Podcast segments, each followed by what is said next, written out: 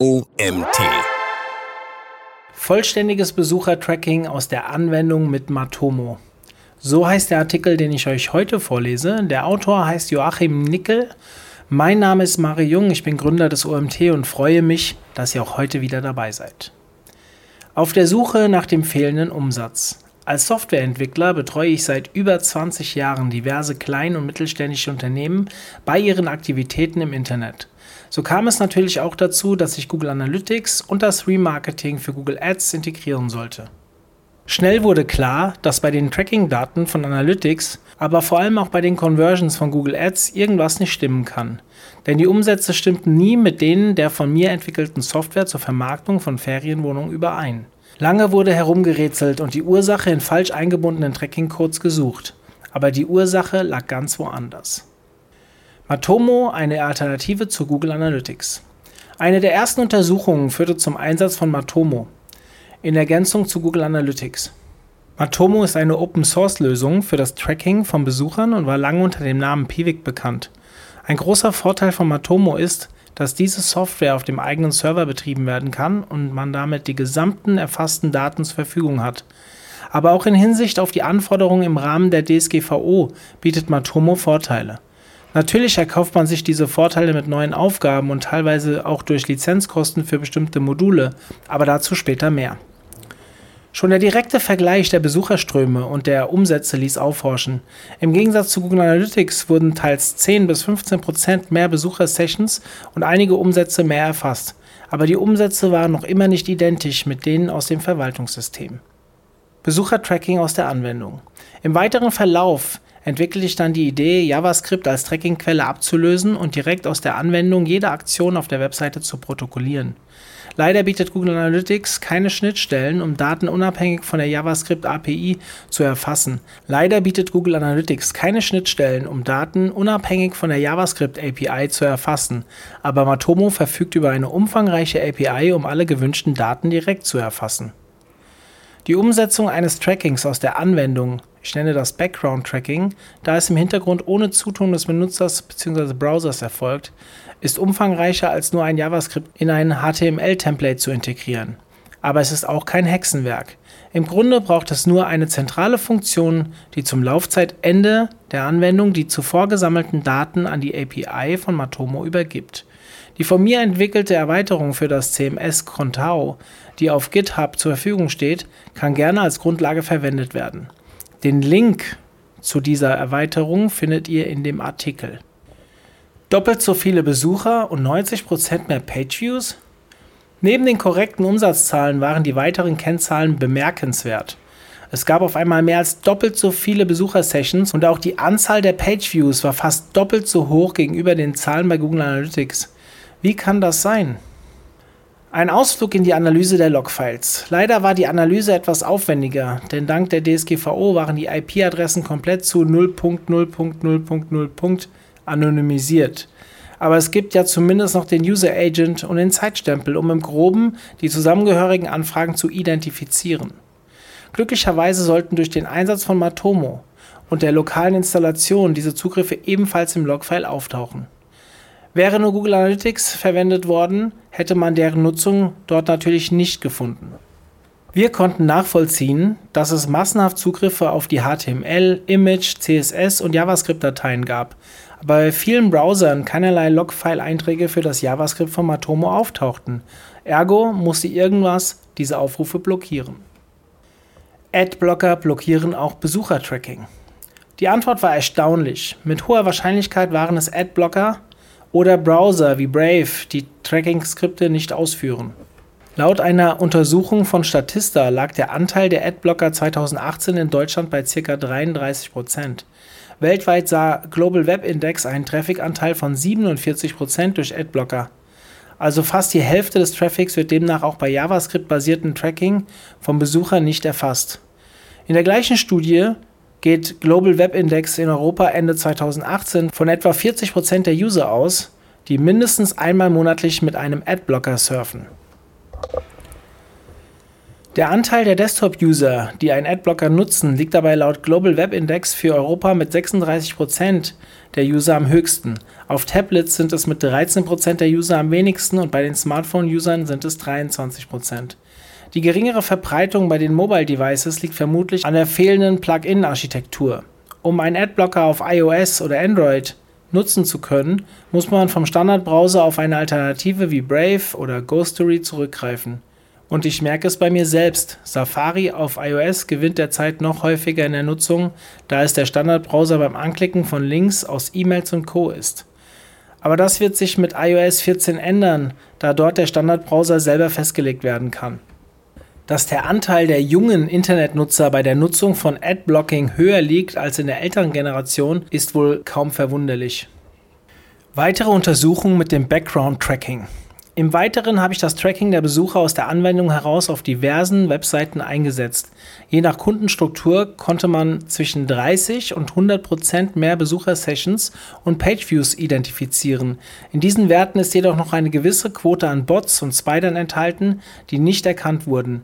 Denn genau diese Erkennung ist eine der größten Herausforderungen beim Tracking aus der Anwendung.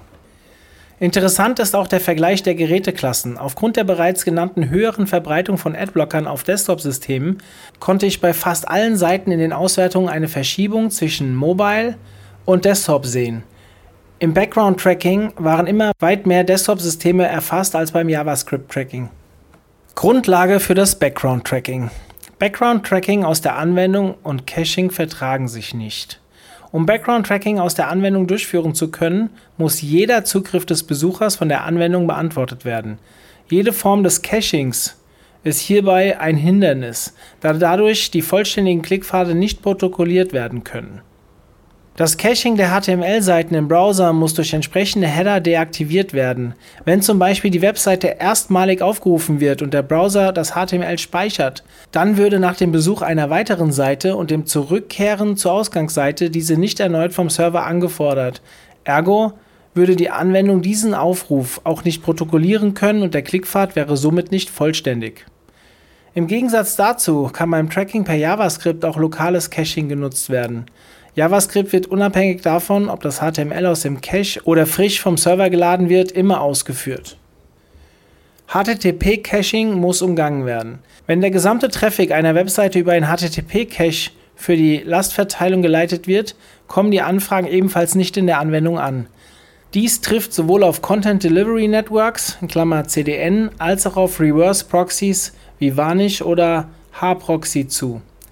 Selbst vollwertige lokale HTTP-Caches, wie sie im CMS Contao ab 4.9 zum Einsatz kommen, müssen deaktiviert werden, um das Background-Tracking zu ermöglichen oder auf Mediendateien wie Bilder, Videos, JavaScript, CSS beschränkt werden. Alternativ ließe sich das Tracking aber auch im Proxy realisieren. Diesen Ansatz habe ich allerdings bisher nur theoretisch durchgespielt. Bei Anwendungen, die lediglich HTML-Fragmente cachen und bei denen das Framework an sich bei jedem Request gestartet wird, können in der Regel weiterhin verwendet werden. Ob dies im Fall Ihrer Anwendung möglich ist, müsste bei der Umsetzung geprüft werden. Nichts cachen und trotzdem einsetzen. Caching ist bei vielen Anwendungsfällen eine wichtige Komponente. Überall, wo es bisher nicht zum Einsatz kommt, steht dem Background-Tracking nichts im Wege. Da, wo es zum Einsatz kommt, stellt sich natürlich die Frage, ob Background Tracking eine sinnvolle Lösung sein kann. Die Antwort ist ein klares Jein. Um Kennzahlen für das eigene Kundenprofil zu erhalten, kann das Background-Tracking bei Anwendungsfällen mit HTTP-Caching gegebenenfalls nur kurzzeitig oder über AB-Tests durchgeführt werden. Im Laufe verschiedener Tests hat sich gezeigt, dass, zumindest innerhalb eines definierten Zeitraums, die Verhältnisse zwischen Background- und JavaScript-Tracking sich immer eingepegelt haben. Wenn also auf einer Seite in der Regel viele Nutzer mit Smartphones unterwegs sind, ist die Diskrepanz zwischen Background und JavaScript-Tracking weiter geringer als bei Webseiten mit vielen Desktop-Nutzern. Die Erkenntnis dieser Abweichung könnte man dann für fundierte Hochrechnungen heranziehen. Nutzererkennung durch Anwendungssessions. Um dem Besucher eindeutig eine Sitzung zuordnen zu können, ist es notwendig, dass die Anwendung mit Sessions arbeitet. Wenn die Anwendung für die Bereitstellung zum Beispiel einer Warenkorbfunktion sowieso ein Session Handling verwendet, ist das perfekt. Andernfalls muss allein für das Background-Tracking in der Anwendung die Session-Verwaltung aktiviert werden. In der Regel sind Sessions in Anwendungen reine Transaktionssessions. Das bedeutet, dass sie nur eine Lebenszeit von meist 30 Minuten haben und beim Beenden des Browsers ebenfalls beendet werden. Damit ergibt sich, dass das Background-Tracking keine wiederkehrenden Besucher erkennen kann. Ganz so wie das JavaScript-Tracking bei Matomo mit deaktiviertem Cookie. Bot Detection für das Background-Tracking. Während Bots und Spider in der Regel kein JavaScript ausführen und damit im Tracking mit JavaScript nicht in Erscheinung treten, müssen diese beim Tracking aus der Anwendung heraus manuell erkannt und gefiltert werden. Die in Anführungszeichen guten Bots geben sich anhand des User Agent zu erkennen. Google, Bing, Ahrefs, aber auch Systrix, Xovi und Co. sind schnell gefiltert. Aber es gibt diverse Spider, unter anderem von den geliebten Script Kiddies, die auf Schwachstellen scannen und die halten sich natürlich nicht an diese Spielregel. Um diese Bots zu erkennen, bedarf es einiger Tricks. Eine Möglichkeit, relativ gut automatisiert solche Bots zu erkennen, liegt in der eigenen Session-Verwaltung. Die bösen Bots unterstützen in der Regel keine Cookies und rufen innerhalb von kurzer Zeit sehr viele Seiten ab. Häufig auch Seiten, die nicht existieren. Anhand dieser Parameter und da die Bots mit einem identischen User Agent sich erkennbar zeigen, kann man über eine Art Honeypot-Funktion die Erkennung durchführen und in der Anwendung das Tracking deaktivieren. Schwieriger wird es bei Crawlern, die regelmäßig einzelne Seiten in längeren Abständen von ein oder zwei Stunden aufrufen. Um solche Aufrufe zu erkennen, kommt man in der Regel nicht umhin, sich auch die Logfiles anzusehen. Hier hilft es enorm, wenn man die IP-Anonymisierung minimiert, da diese Crawler häufig von statistischen IP-Adressen aus agieren. Im Folgenden kann man dann für diese IP-Ranges ein Honeypot einrichten, der die Crawling-Anomalien erkennt. Im Folgenden muss man dann die IP-Adressen direkt in eine Deny-Liste eintragen, um das Tracking zu unterbinden. Aber egal wie gut man die Bot-Detection trainiert, ein gewisser Anteil wird auch weiterhin in das Background-Tracking einfließen. Background Tracking für CMS Contao und JTL Shop. Für das CMS Contao und JTL Shop gibt es Erweiterungen, die die Datenerfassung mit ein paar Einstellungen ermöglichen und somit der Aufwand, das Background Tracking für seine eigene Seite zu testen, sehr gering ist. Neben der Erweiterung muss man noch eine eigene Matomo-Installation einrichten. Was es dabei zu beachten gibt, folgt nun. Was ist Matomo? Wie eingangs erwähnt, ist Matomo ein Open-Source-System zum Tracken von Besuchern, welches bis Anfang 2018 unter dem Namen Piwik bekannt war. Matomo kann man on-premise, das heißt auf einem eigenen Server installieren oder aber als Cloud-Lösung mit Hosting in Deutschland anmieten. Die Cloud-Lösung werden wir im Weiteren nicht weiter betrachten, sondern uns um die selbst gehostete Lösung konzentrieren. Voraussetzungen für Matomo. Als Grundlage kann jeder Webserver mit Apache, Nginx oder dem IIS in Verbindung mit PHP ab 5.5.9, besser natürlich ein aktuelles PHP 7.2 Plus dienen. Zur Datenhaltung wird ein MySQL oder Maria Datenbank, also MariaDB benötigt dann kann es schon losgehen. Bei kleinen Webseiten mit weniger als 100.000 Pageviews pro Monat reicht zumeist die Installation auf dem Shared Hosting oder V-Server, auf dem die Webseite läuft. Für Websites mit bis zu einer Million Pageviews gilt als Empfehlung, einen separaten Server für Matomo, mindestens 4 CPUs, 8 GB RAM und einer 250 GB SSD einzurichten. Und bei noch mehr Pageviews wird empfohlen, Matomo auf einer separaten Datenbank und einen Frontend-Server zu verteilen. Installation und Updates von Matomo. Die Installation von Matomo ist durch den Setup-Assistenten in acht Schritten erledigt und benötigt nach der Übertragung des Systems auf dem Server per FTP nur noch die Zugangsdaten für die Datenbank. Es werden immer wieder kleinere und größere Aktualisierungen veröffentlicht, die man in der Regel ebenfalls über den eingebauten Update-Prozess schnell übernehmen kann. Bei größeren Installationen müssen gegebenenfalls die Aufgaben für die Anpassung in der Datenbank über die Shell ausgeführt werden. Bei kleineren Installationen kann das getrost das Update-Modul über den Webbrowser erledigen. Man sollte in jedem Fall darauf achten, dass die Software immer aktuell gehalten wird. Ganz so wie es wichtig ist, immer eine aktuelle Version des Shop-Systems oder des CMS einzusetzen, um eventuelle Sicherheitslücken zu schließen. So gilt dies natürlich auch für die Analytics-Software. Grundeinstellungen von Matomo. Nach dem Abschluss der Installation sollte man in den Einstellungen von Matomo noch ein paar Dinge anpassen. Zum einen empfiehlt es sich, auch bei kleineren Installationen die Archivierung lieber über einen Cronjob auszuführen, als diese bei der Anzeige im Browser berechnen zu lassen. Des Weiteren sollten die Einstellungen zur Anonymisierung überprüft und eingestellt werden. Und zu guter Letzt kann dann der JavaScript-Code, der in der Webseite eingebunden werden soll, noch angepasst werden. Matomo und die DSGVO. Nach der aktuellen Auffassung des Datenschutzbeauftragten des Landes Baden-Württemberg kann man Matomo per JavaScript-Tracking auch ohne Opt-in über ein Consent-Banner einsetzen, sofern man ein Tracking ohne Cookie verwendet und keine weiteren Datenzusammenführungen durchführt. Um Matomo per JavaScript ohne Cookie tracken zu lassen, muss man im JavaScript-Code den Parameter pack push disable cookies bitte schaut euch die genaue Schreibweise in dem Artikel an, ergänzen. Ein Nachteil des Trackings ohne Cookie ist, dass Matomo wiederkehrende Besucher nicht erkennen kann. Diese Auffassung vertreten auch einige weitere Rechtsanwälte bzw. Datenschützer. Andere sind jedoch der Ansicht, dass das Fingerprinting, welches Matomo zur Erkennung der Nutzer, um diese zu einer Besuchersession zusammenzufassen, verwendet, ebenfalls als eine Art Cookie anzusehen ist und daher ein User Consent auch für den Einsatz von Matomo notwendig ist. Welche dieser Ansichten sich schlussendlich durchsetzen wird, muss sich wohl noch zeigen. Bitte beachte, dass diese Ausführung keine Rechtsberatung darstellt. Konsultiere hierzu bitte deinen Datenschutzbeauftragten, der den Einsatz von Matomo in deinem Spezialfall individuell bewerten sollte. Was fehlt in Matomo gegenüber Google Analytics? Die Grundversion von Matomo bietet die meisten klassischen Parameter wie die Anzahl der Besucher, die Seitenansichten, durchschnittliche Aufenthaltsdauer und Absprünge, Softwaregeräte und Browser, Bildschirmauflösung und auch die Auswertung von internen Suchen, Downloads, externe Verweise sowie E-Commerce-Faktoren wie abgebrochene Warenkörbe und Umsätze. Aber einige Funktionen sind nur über kostenpflichtige Premium-Module verfügbar. Diese werden im Abo-Modell über den in Matomo integrierten Marktplatz angeboten. Die Kosten sind abhängig von der Anzahl der Benutzerkonten, die in Matomo angelegt sind. Die kleinste Lizenzstufe umfasst meist bis zu fünf Benutzer. Aber einige Funktionen von Google Analytics kann man für Matomo nicht hinzukaufen. Hierzu zählen unter anderem die demografischen Merkmale wie Alter, Geschlecht und Interessen der Besucher. Die Standorterkennung ist in Matomo nur über die Lizenzierung entsprechender IP-Adressdatenbanken möglich. Matomo unterstützt hierfür die kostenfreien Datenbanken von MaxMind und DBIP, die jedoch nicht vollständig und nicht immer aktuell sind. Alternativ stehen die kostenpflichtigen Datenbanken von MaxMind zur Verfügung.